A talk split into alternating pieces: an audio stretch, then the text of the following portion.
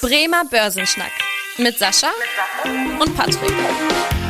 Moin und herzlich willkommen zu einer neuen Podcast-Folge. Mein Name ist Patrick Pech, mit dabei ist wie immer der Sascha Otto und wir beide schnacken jede Woche in diesem Podcast über ein spannendes Börsenthema. Und in der Folge 49, also vor zwei Folgen, haben wir ja unsere kleine Serie gestartet, dass wir uns mal alle Wirtschaftskrisen und Spekulationsblasen, die es so gab, in der Historie anschauen. Also nicht alle, aber äh, quasi die, die äh, besonders präsent waren. Und äh, heute werfen wir einen Blick auf die Weltwirtschaftskrise von 1929, die ja auch wirklich ein enormes Ausmaß hatte und wo natürlich auch die Folgen ziemlich drastisch waren.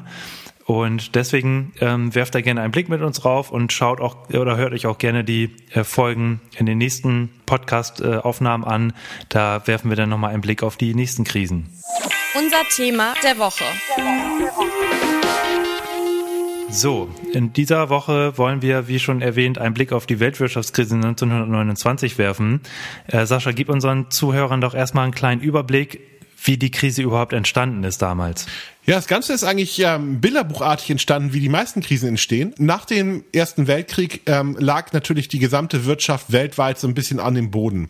Und ähm, man hat natürlich erstmal eine ganze Menge Gedanken sich machen, darüber machen müssen, was, was am Ende des Tages, was kann man tun, um jetzt tatsächlich diese ganzen, äh, die Kriegsindustrie in Amerika ein Stück weit natürlich dann auch wieder auf Normalindustrie umzuschalten. Wie kann man Europa wieder aufbauen? Wie kann man dort diese ganzen Schäden beheben? Heben? Und ähm, was hat man gemacht? Man hat erstmal dann in den, ähm, in den 20er Jahren angefangen über ähm, verschiedene ähm, Programme, also in, in, Amerika eben der sogenannte Dawes-Plan, der dann ähm, zur Stabilisierung beitragen sollte, eine sehr, sehr viel Geld aufzunehmen und dann ähm, quasi in die Wirtschaft zu investieren, in die Infrastruktur zu investieren, aber auch tatsächlich dann die Bevölkerung zu entlasten, um dann eine Konsumneigung hinzubekommen. Und das hat dazu geführt, hm. dass es so einen unglaublichen wirtschaftlichen Boom in den 20er Jahren gegeben hat. Also diese Roaring Twenties, wo tatsächlich wir so ein, wirklich so eine Aufbruchstimmung hatten, gab es ja auch in Deutschland teilweise, dass dort tatsächlich sehr, sehr viel konsumiert wurde, dass dort natürlich auch äh, die Haushalte angefangen haben, sich Luxusgüter wie Kühlschränke oder Staubsauger und Waschmaschinen zu kaufen. Konsumgut, die, die Konsumgüterindustrie hat davon profitiert und das Ganze natürlich auch so ein bisschen aus einer Euphorie raus. Ist ja alles super, Krieg ist vorbei. Wir können jetzt tatsächlich das Ganze ja auch über Kredite finanzieren. Jobs sehen auch ganz gut aus. Also eine richtige Euphorie, die dazu geführt hat, dass die Unternehmen richtig Geld verdient haben. Und dann passiert, ist Folgendes passiert. Hm. Die ganzen Börsenunternehmen sind weiter nach oben gegangen, weil die Leute haben viel Geld verdient, die Unternehmen haben viel Geld verdient, ähm, der Konsum ist angekurbelt worden, man ist nicht davon ausgegangen, dass Kredite ausfallen, also all das, was in Anführungsstrichen dann gut für die Wirtschaft war und immer mehr Leute haben an der Börse spekuliert, sodass dann am Ende des Tages wir tatsächlich eine, eine richtige Rallye gesehen haben, insbesondere aus ähm, New York. Also das war so ein bisschen das, was im Vorwege passiert ist. Und das war eigentlich auch der Auslöser dann für den großen Crash, der gekommen ist. Mhm. Ja, das ist schon viele ähm, interessante Dinge ähm, erzählt, gerade diese, was wir auch äh, im Vergleich zur Tulpenblase haben, was wir in, äh, vor zwei Folgen hatten, wo auch schon quasi eine Spekulation vorherging und dann irgendwann die Blase geplatzt ist und dann quasi die Krise ausgelöst wurde. Also hier haben wir da schon äh, so ein paar vergleichbare äh, Szenarien, die hier auch vorliegen. Wie du schon erwähnt hast, diese goldenen 20er Jahre, wo wirklich der Konsum extrem hoch war und was da natürlich auch das Fatale dran war, dass halt auch da gerade alles auf Pump gekauft wurde. Also massive Kreditvergaben auch für Konsumausgaben, also nicht nur für irgendwelche Investitionen von Unternehmen, sondern auch, wie du schon erwähnt hast, um den Staub Staubsauger, den Kühlschrank oder die Waschmaschine zu kaufen. Dadurch eigentlich so ein bisschen die Euphorie, die ausgelöst wurde, die dann auch am Aktienmarkt irgendwann angekommen ist. Was ja auch ein ganz großes Thema war in der Krise 1929, war eine ganz starke äh, Deflationsspirale, ähm, weil ja auch ähm, durch die enorm hohe Produktion, also wir hatten ja wirklich ähm, das erste Mal auch so eine richtige Massenproduktion äh, und man hat einfach gedacht, gut, die Nachfrage wächst immer weiter und dann hat man extrem viel produziert und irgendwann war es halt so weit, dass dass eigentlich das Angebot irgendwann die Nachfrage übertroffen hatte und äh, dadurch ja die Preise gesunken sind. Also eine Deflationsspirale in Gang kam was natürlich enorm ja negative Folgen auch hat. Und eigentlich sag ich mal würde man ja heutzutage sagen wenn eine Deflation kommt dass man durch äh, niedrige Zinsen durch eine Ausweitung der Geldmenge quasi dagegen steuert. Aber äh, Sascha das habe ich auch mal wieder als Kritik hier gelesen an der US-Notenbank die hat ja da ganz anders reagiert. Magst du das vielleicht noch mal ein bisschen erläutern? Die Notenbank hat tatsächlich einen ganz anderen Kurs gefahren. Was wir heutzutage als Normalität äh, empfinden, dass quasi dann sehr viel Geld in die Hand genommen werden würde, hat die Notenbank nicht gemacht gemacht. Man, die Notenbank hat sogar restriktiv reagiert, also tatsächlich die Bank nicht mit Geld versorgt, die Banken sogar in der Form ähm, hängen lassen. Und das hat man der Notenbank auch ganz klar vorgeworfen, dass man, dass sie sehr passiv reagiert haben mhm. und eigentlich überhaupt nicht so wirklich nach Drehbuch. Deswegen ähm, hat die Notenbank diese Krise natürlich auch nochmal massiv verstärkt und damit natürlich auch diesen Aktiencrash und auch diese Auswirkungen auf die gesamte Weltwirtschaft nochmal massiv verstärkt, weil ähm, vielleicht eine der ganz großen Auswirkungen, ähm, was wir jetzt gerade ja so ein bisschen geschildert haben, ist ja so ein bisschen die Auswirkung auf den amerikanischen Markt. Und klar, Amerika ist ein wichtiger Wirtschaftsraum in der gesamten Welt. Das ist uns, glaube ich, ja allen irgendwie sehr klar. Und das war es auch damals schon. Aber dieser Effekt, der durch die Notenbank ausgelöst wurde, hat eine unglaubliche Schockwelle nach Europa ausgelöst, weil mhm. die Banken, die kein Geld mehr bekommen haben, haben eine ganz klare Sache gemacht. Die haben ihre gesamten Auslandsinvestitionen aus Europa zurückgezogen und haben deswegen tatsächlich natürlich dann gerade Länder, die natürlich auch noch nach dem Krieg ähm, ähm, massiv in der Aufbauphase waren, Deutschland jetzt zum Beispiel, aber auch Frankreich, dort sind natürlich massiv Gelder von amerikanischen Investoren und von amerikanischen Banken dann nach Amerika zurückgeflossen. Und das hat dann natürlich dieses Überschwappen dieser dieser Weltwirtschaftskrise in der Form nach Europa ähm, nochmal massiv verursacht das Ganze. Also kann man ganz klar sagen, die Notenbank hat das ein Stück weit dann verursacht. Und damit natürlich auch diese unglaublichen Turbulenzen an den Aktienmärkten. Aber da kommen wir gleich vielleicht nochmal dazu. Vielleicht magst du ja noch mal ein paar Sätze zum Aktienmarkt sagen, wie der dann so, ich meine auch im Vorwege reagiert hat und ähm, vielleicht auch wieder dann ähm, im Nachgang reagiert hat. Hm, ja, gerne. Also da hast du ja schon viele gute Punkte angesprochen, wie jetzt das oder dass quasi die Notenbank das erst äh, quasi noch so ein bisschen verschlimmert hat, diese ganze Thematik. Und äh, an den Aktienmarkt war es eigentlich ganz interessant, dass der erst so ein bisschen später reagierte. Also es gab eigentlich auch schon vor der großen Krise jetzt äh, auch dem Black Friday, den man zum Beispiel hier aus Deutschland kann, äh, kennt, wobei das eigentlich quasi der schwarze Donnerstag in den USA war, aber durch die Zeitverschiebung quasi hier der Black Friday genannt wird eigentlich gab es halt davor schon Anzeichen durch halt diese, was wir beide schon eben besprochen haben, durch die äh, Deflationsspirale, durch Produktionseinschränkungen, also auch schon vor der Aktienmarktkrise ging eigentlich die Industrieproduktion schon leicht zurück und die Arbeitslosigkeit ging leicht drauf und auch die Konsumausgaben wurden leicht gedrosselt, also alles Anzeichen, die man eigentlich schon vorher hätte erkennen können, wobei das natürlich immer leichter gesagt ist im Nachhinein, aber die war tatsächlich da, aber dann war es halt so, dass irgendwann so die ersten Leute dann auch verkaufen und der Optimismus ein bisschen abnahm.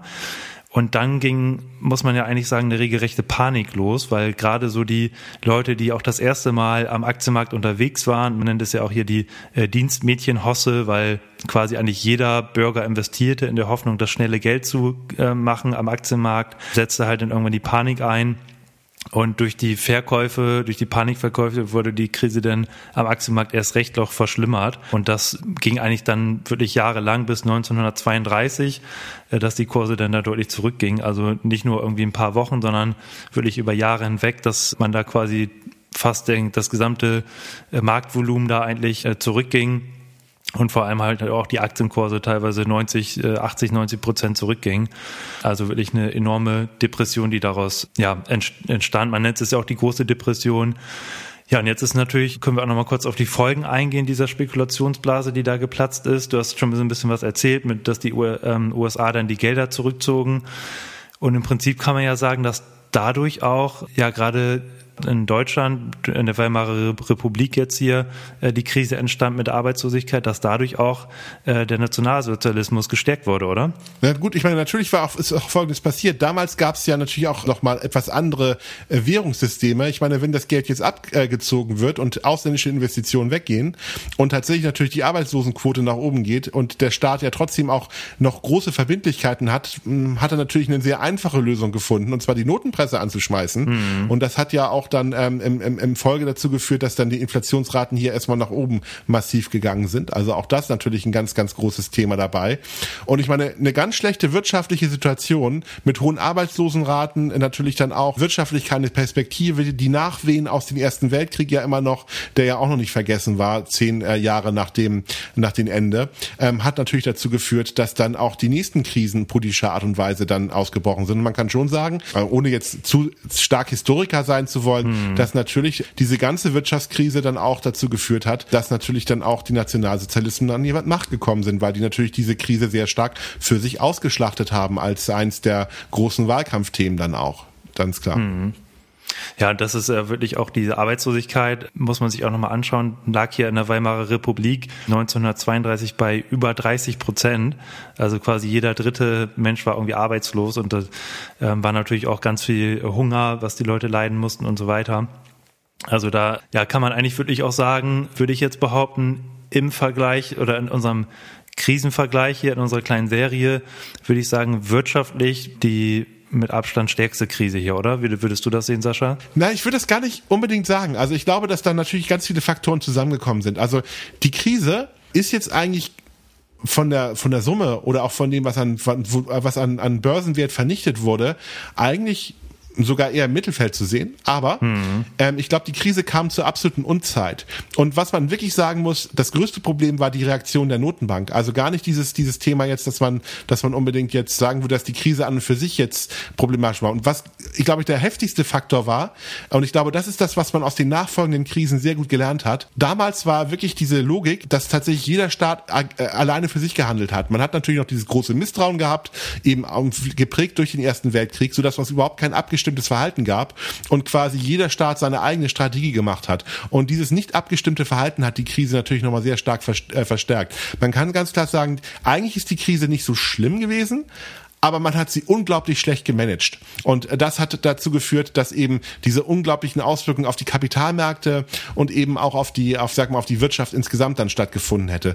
Wenn man tatsächlich damals schon reagiert hätte, wie, wir werden ja auf die nächsten Krisen auch nochmal eingehen und noch ein bisschen aufzeigen, was da gewesen wäre, hätten die Auswirkungen wahrscheinlich deutlich beherrschbarer sein können, weil es, es gab ganz klare Maßnahmen. Es, gibt, es gab auch damals schon klare Regeln, wie man auf so eine Krise hätte reagieren können, abgestimmt, aber dafür war das Vertrauen nicht da. Ich glaube, das ist der Haupt, Hauptfaktor Faktor auch dabei. Vielleicht nochmal als kleines, wenn wir nochmal darauf eingehen wollen, was so ein bisschen so diese, was kann ich denn daraus lernen? Ich meine, es ist ja ganz spannend, sich damit zu beschäftigen, weil es ja einen auch interessiert, aber was kann ich aus heutigen Krisen lernen?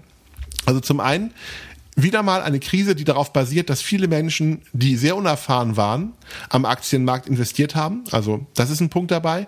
Gleicher Indikator wieder bei der Tulpenkrise jetzt auch ein Stück weit. Und der zweite Faktor, den man vielleicht auch sehen muss, auch hier wieder viele Menschen, die auf Kredit spekuliert haben. Also unerfahrene Menschen, die das Geld da reingepunkt haben. Und dann der dritte Faktor, wer hat, die, wer hat den Crash ausgelöst? Die Notenbank. Also tatsächlich auch da wieder, dass man einfach nur sagen muss, auch die Notenbank hat einen entscheidenden Faktor. Also wenn ich mir jetzt einfach nur anschauen würde, für mich selber, wie soll ich investieren und wie soll ich mein Geld managen, ist es vielleicht eine ganz gute Erkenntnis zu sagen, immer darauf achten, wie viele unerfahrene Anleger sind im Markt, gibt es viel Kreditspekulation und wie reagiert die Notenbank. Das sind eigentlich immer sehr, sehr gute Indikatoren, ähm, um auch heutzutage aus solchen Krisen für sich selber zu lernen. Ja, ja, das ist auch ja eine der großen Lehren in der Wissenschaft, also nicht nur quasi für die Anleger, sondern auch die Wissenschaft hat ja daraus äh, gelernt und ja, aus der Krise 1929 ist ja auch so ein bisschen der Keynesianismus und Monetarismus und so weiter entstanden. Also quasi auch Regelwerke, wie man eigentlich auf Krisen reagieren soll.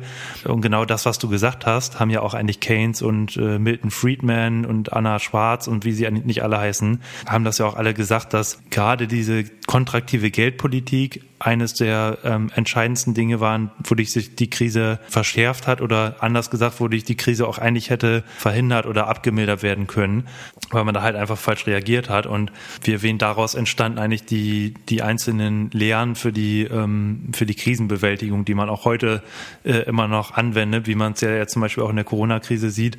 Da gehen wir natürlich auch nochmal drauf ein, wo man halt ganz extrem quasi mit einer niedrigen Geld- oder mit einer expansiven Geldpolitik äh, versucht, äh, die Wirtschaft zu unterstützen, ähm, wenn halt so eine Krise äh, ähm, gerade am Entstehen ist oder quasi gerade angefangen hat, dass äh, man halt da die Folgen so ein bisschen abschwächt. Soweit äh, würde ich sagen, haben wir doch ähm, viele Punkte hier von der äh, Weltwirtschaftskrise angesprochen. Oder fällt dir jetzt noch irgendwas ähm, ein, was wir hier jetzt noch nicht mit drin hatten? Ja, vielleicht nochmal, vielleicht ein letzter Satz. Also wir reden ja immer nur über Krisen, aber vielleicht auch nochmal so ein bisschen, was daraus entstanden ist. Also in der Tat, wenn ich jetzt einen langen Atem gehabt hätte und ich sag mal nach diesem großen Crash, der dort ähm, entstanden hätte, also am 25. Oktober, also wenn ich dann nochmal nicht sofort eingestiegen wäre, sondern vielleicht noch ein paar Wochen abgewartet hätte, hätte ich auf lange Sicht sehr viel Geld verdienen können. Ähm, trotzdem natürlich da weitere Krisen gefolgt sind. Also eine der großen Erkenntnisse, die man vielleicht auch mitnehmen kann, nochmal als letztes, wenn so ein großer Crash kommt, ist das die einmalige Chance für einen selber auch zu investieren, weil auch das war für die Menschen damals ein Weltuntergangsszenario, was da passiert ist. Aber trotzdem hat sich die Wirtschaft wieder erholt und ich glaube, das ist auch eine gute Möglichkeit, dann an den Aktienmärkten zu agieren. Also wie es immer so schön heißt, kaufen, wenn die Kanonen donnern. Ich glaube, das ist eine gute Strategie und da sollte man sich vielleicht auch selber so konditionieren, wenn wir sowas in Zukunft bestimmt nochmal wieder erleben, rein in die Märkte und Geld investieren da drinnen und einfach nicht hingucken, weil über auf lange Sicht kann man da eine sehr, sehr gute Rendite mit erwirtschaften. Ja, das sind doch schöne Abschlussworte, würde ich sagen. Dann hoffen wir, dass euch die Folge heute gefallen hat und dass ihr auch äh, in der nächsten Woche dabei seid. Da wollen wir dann nochmal ganz genau auf die Dotcom-Blase schauen, weil das ja auch ein sehr spannender Bereich ist, wo das erste Mal die Technologieunternehmen, die auch heute sehr, sehr präsent sind an den Börsen, wo die das erste Mal quasi wirklich im Fokus standen, was ja, muss man sagen, im Nachhinein so ein bisschen nach hinten losgegangen ist.